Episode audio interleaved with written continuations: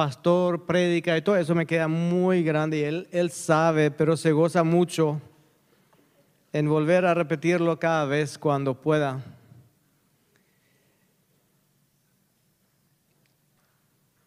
Hoy no quiero hablar de, de la Navidad.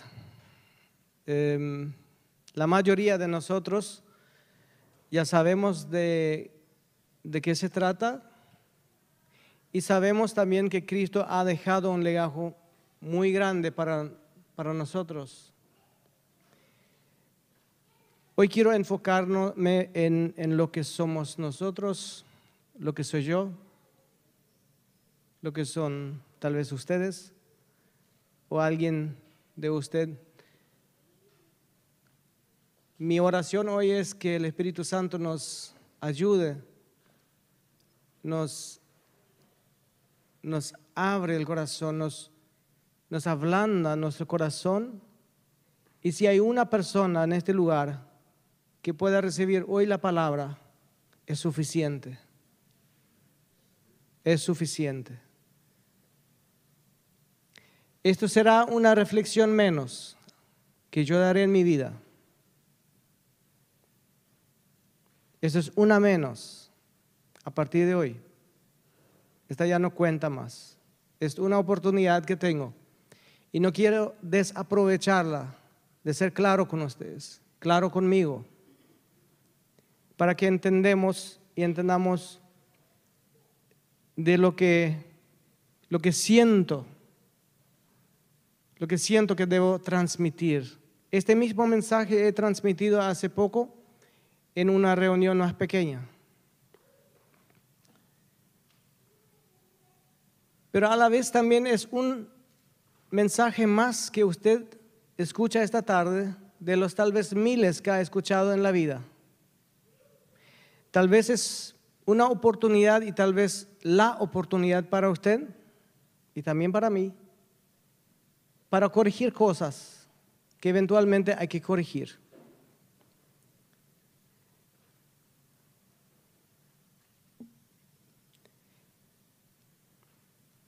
¿Qué es un legajo? Un legajo, he tratado de entender o encontrar algunas definiciones y las quiero compartir. Un legajo, un atado de papeles o conjunto de documentos que constituyen un expediente o unos autos ya totalmente o algunos de sus partes principales. Sinónimos serían expediente, documentación, papeles, carpeta. Por eso traje esto. Es, un legajo. Parece que no tiene nada, pero de igual manera es un legajo. Nosotros, yo y usted, con nuestros hechos, con nuestras palabras, con nuestra forma de ser, día a día estamos escribiendo un legajo. Ese legajo será leído tal vez en vida, pero lo más probable será leído cuando usted y yo ya no estamos aquí. Cuando usted y yo ya no estamos en vida, la gente buscan tu legajo y empiezan a buscar cosas de tu vida que van a encontrar que tal vez les sirva. Ahora, lo que yo voy viviendo es que voy grabando en este legajo sin darme cuenta muchas veces. Mi estilo de vida es una forma de grabar, de escribir mi legajo. Sin que yo me preocupe en guardarlo o no guardarlo, esto se guarda. Sí o sí se guarda en la mente de la gente que te conocen. Yo he escogido un texto para llegar un poco más cerquita nomás de esto y voy a leer eso para entender un poquito más de antemano este Deuteronomio 4, 1 al 9, donde dice lo siguiente. Ahora pues, oh Israel, escucha los estatutos Y acá donde dice Israel podemos decir, ahora iglesia, nosotros, escucha los estatutos y los decretos que yo les enseño para que los cumplan a fin de, que vivan y entren a tomar posesión de la tierra que el Señor, el Dios de sus padres, les da. ¿Cuál es esta tierra que nosotros queremos? No es precisamente la tierra a, a que se refiere este texto. Dice el versículo 2, ustedes no añadirán nada a la palabra que yo les mando, ni quitarán nada de ella para que guarden los mandamientos del Señor, su Dios, que yo les mando. Sus ojos han visto lo que el Señor hizo en el caso de Baal Peor, pues a todo hombre que siguió a Baal Peor, el Señor, su Dios, lo destruyó en medio de ti. Pero ustedes que permanecieron fieles al Señor, su Dios, todos están vivos hoy. Pero ustedes que permanecieron fieles al Señor su Dios, todos están vivos hoy. Miren, yo les he enseñado estatutos y decretos, tal como el Señor mi Dios me ordenó, para que así los cumplan en medio de la tierra en que van a entrar para poseerla. Así que guárdenlos y pónganles por obra, porque esta será su sabiduría y su inteligencia ante los ojos de los pueblos que al escuchar todos estos estatutos dirán, ciertamente esta gran nación es un pueblo sabio e inteligente. Porque ¿qué nación grande hay que tenga un Dios tan cerca de ella como está el nuestro, el Señor nuestro Dios siempre que lo invocamos? ¿Qué nación grande hay que tenga estatutos y decretos tan justos como toda esta ley que hoy pongo delante de ustedes. Estas son palabras de Moisés. Pero ahora escuchen este versículo, a esto quería llegar. Dice lo siguiente, por tanto, cuídate y guarda tu alma con diligencia, para que no te olvides de las cosas que tus ojos han visto y que no se aparten de tu corazón todos los días de tu vida, sino que las hagas saber a tus hijos y a tus nietos. Esto es nuestro deber. Nuestro legajo, sí o sí, se va a conocer después de nuestra partida y también en esta vida. Tus hijos y nuestros hijos con mi esposa conocen de aquellas cosas que Dios hizo en nuestra vida. Lo hablamos a nuestros hijos, a nuestros nietos, aún no los tenemos, pero usted que es tal vez abuelo o abuela acá, tal vez hoy me va a decir, pero yo conocí a Cristo cuando los hijos ya salieron de casa. Pero entonces yo le pregunto, ¿y a sus nietos se ha hablado? Dice acá, compártalos con tus nietos. ¿Por qué no lo vas a hablar a tus nietos? A veces lo digo a nuestros hijos, pregunten a abuela de mi vida, de mi vida. Pregúntenle porque el día de mañana ya no va a estar y ustedes van a lamentárselo. Pregunten, hablen, ¿Cómo nos van a conocer la gente? ¿Qué van a decir de tu vida, de mi vida, cuando ya no estamos? ¿Qué legajo anoto? ¿Qué grabo todos los días? Hemos pasado un año bastante complicado como emprendimiento que tenemos. Y les soy sincero, no me fue fácil, no me fue fácil ser cristiano. No me fue fácil ser cristiano. Y hay varias acciones y actividades que hemos decidido y hemos hecho con este propósito. Dejar huellas para la nación, dejar huellas para nuestra generación, para que mi hijo, nuestros hijos, el día de mañana puedan ser, sí, Nuestro papá fue de repente un cara duro, pero me dejó una marca, me dejó huellas, hizo muchas huellas en su vida, pero tenía una línea. Y esa su línea, su base era la palabra de Dios, no su sabiduría, no era la inteligencia. ¿Viste cómo nosotros tenemos en nuestra vida? Tenemos la vida social, por ejemplo. ¿Cómo marcamos en la vida social? ¿Qué mucha diferencia a veces tenemos en la vida social y en la vida de la iglesia? Enorme. Nuestro comportamiento es a veces muy distante uno del otro. Después tenemos nuestra vida financiera. ¿Cómo estamos con nuestros préstamos? ¿Cómo estamos con cómo estamos cuando se nos toca el bolsillo? Tratamos de zafar. Nos basamos sobre nuestra intelectualidad, nuestra inteligencia. Es muy bueno. Es muy bueno ser inteligente. Es sumamente importante.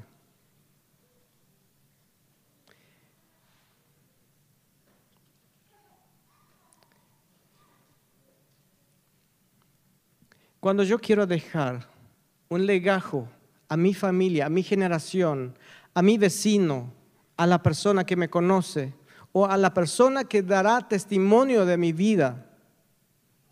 Entonces encontré un texto y dije, este es el texto que de repente es el texto que nos podría dar ciertos parámetros Primera Corintios 13, 4 al 10. El amor, el amor.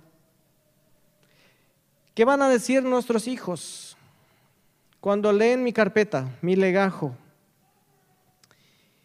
Y van a empezar a ver mi vida social, van a empezar a ver mi día a día. Donde dice en el versículo 4, el amor es paciente, es bondadoso. ¿Cómo era papá para, para los para con, los demás. O era un tipo que tenía mucha envidia. O podía levantar la mano y bendecir a una persona que fue bendecida por Dios y avanzaba. O era un estorbo en el camino para alguien. O era un tipo arrogante. La gente no le gustaba. O era un tipo que podía ir a apoyarle. ¿Cómo, ¿Cómo son las mamás? Las mamás tienen tanta influencia sobre la vida de los chicos. Es muy importante lo que ustedes hablan, qué legajo ustedes dejan en el día a día, pero qué lo que dejan, porque eso se graba en el corazón lo que ustedes hablan. Siempre digo a mi esposa, las mamás son mucho más que cuidan la casa. Estos preparan una generación. Estos marcan una generación. Entonces, cuando tenemos muchas madres y muchos padres ausentes, no podemos esperar una nación fuerte, una nación que se hace respetar por lo bueno. No que no tenemos errores, pero que buscamos.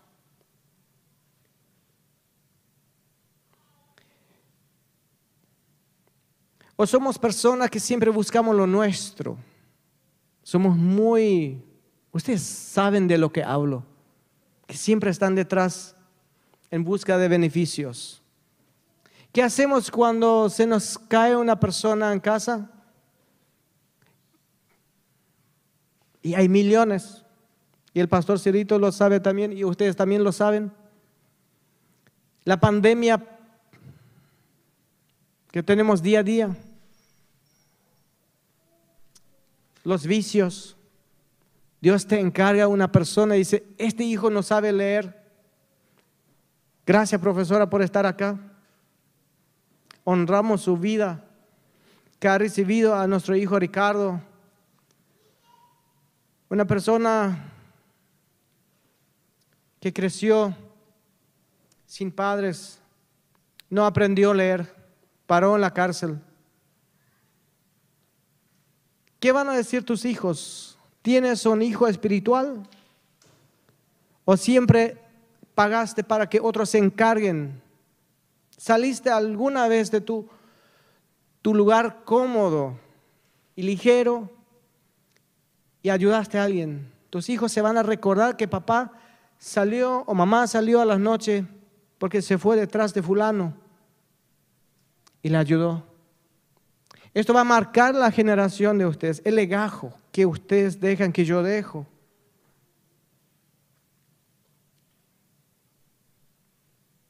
El versículo 6 dice, el amor no se regocija en la injusticia, sino se alegra en la verdad.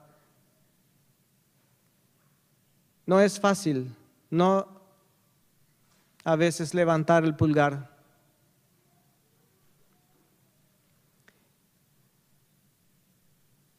El amor todo sufre, todo lo cree, todo lo espera y todo lo soporta.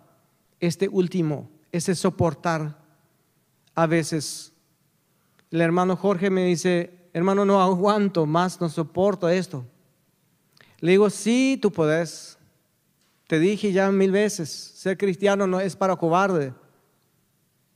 Quien quiere llevar una vida cristiana, si no está dispuesto a hacerlo bien, no debería hacerlo. O si no, es una tortura tremenda. Pero si lo tenemos decidido, es algo muy bonito. Y dejamos buena letra. No grabamos letras fáciles. Pero cada vez, cuando grabamos, vamos a ir dejando huellas. Yo soy todavía de la vieja escuela. Por eso traje los papeles. Y lo muestro. Marcamos mucho, muchas marcas en nuestra vida, pero hay algunos que mejor se ve. Hacemos muchas cosas en la vida, tenemos muchas cosas, tenemos posesiones, pero hay estas cosas y hay esas decisiones que marcan y que dejan huellas. El amor nunca deja de ser dice acá. Pero si hay dones de profecía, se acabarán. Si hay lenguas, cesarán. Y si hay conocimiento, se acabará.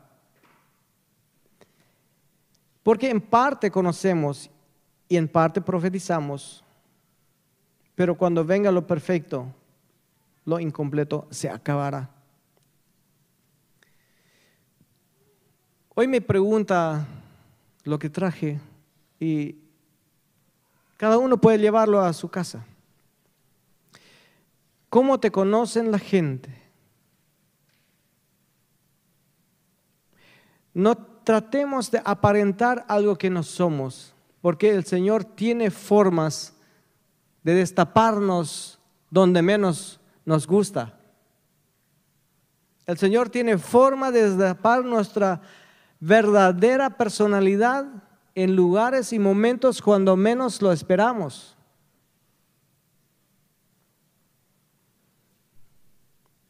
Decimos muchas veces que eso, que aquello no voy a hacer, pero cruzaste luz roja y la policía te alcanza.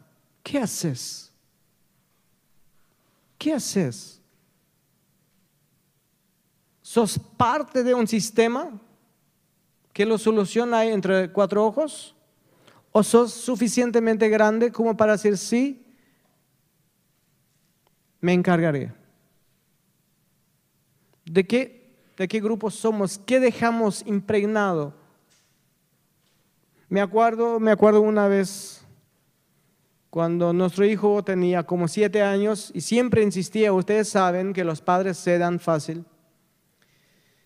quería sentarse en el asiento del acompañante y le dije, no, mi hijo, viste cómo hay una ley, hay policía, y bueno, y, bueno, y alguna vez cedí. Y, y era como, como para no creer, y ya me fui al regazo el policía. Y tuve que ser grande también en estos momentos. Reconocer, obviamente el chico también escuchó la conversación, y a partir de ahí nunca tuvimos más problemas que él quería sentarse enfrente. ¿Y qué vas a hacer, papá? ¿Y, viste cómo tengo que pagar esto? Me dijo, pero es mucho, sí, yo sé que es mucho, pero ¿Te recordás que muchas veces te dije que nos van a... Sí. Pero sabes que tú no sos el culpable, soy yo. Yo fui flojo. No es porque no te quiero, pero la ley previene esto justamente para que no te suceda. Y yo la pisé. Y sí, la tuve que pagar y la pagué.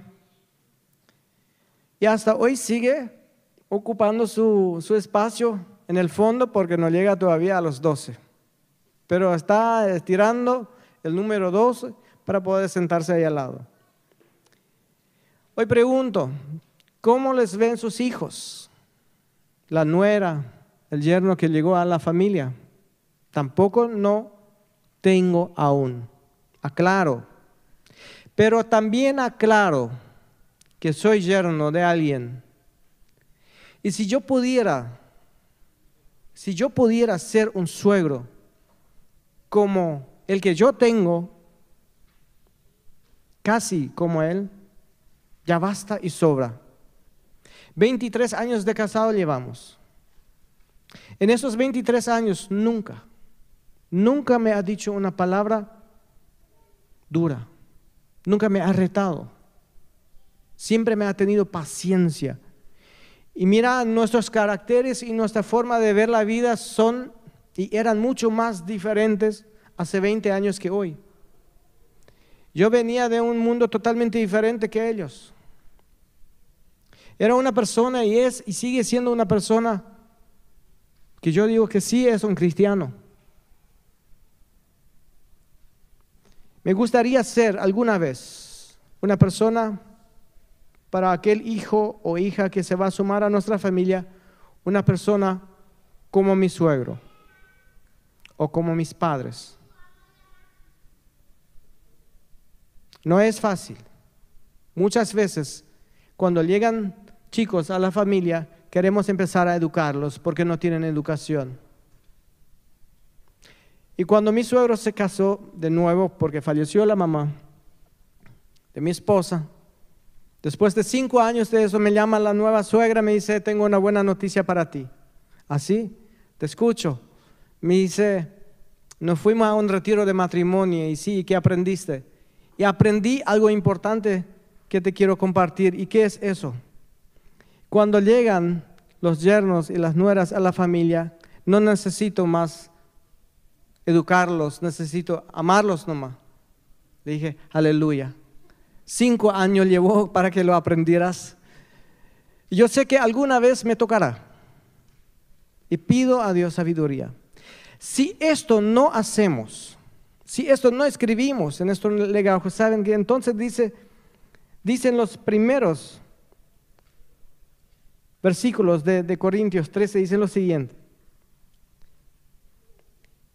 Y si yo hablara en lenguas humanas y angélicas, pero no tengo amor, he llegado a ser como el metal que resuena o un címbalo que retiñe. Y si tuviera el don de profecía, entendiera todos los misterios y todo el conocimiento, y si tuviera toda la fe como para trasladar montañas, pero no tengo amor, nada soy. Y si diera todos mis bienes para dar de comer a los pobres, y se entregara mi cuerpo para ser quemado, pero no tengo amor, de nada me es útil. Mi deseo hoy es que tratemos y que cada vez cuando hacemos decisiones, que estemos conscientes que la gente nos observa, la gente nos observa y alguna vez alguien va a leer tu legajo. ¿Qué quieres que lean la gente en tu legajo?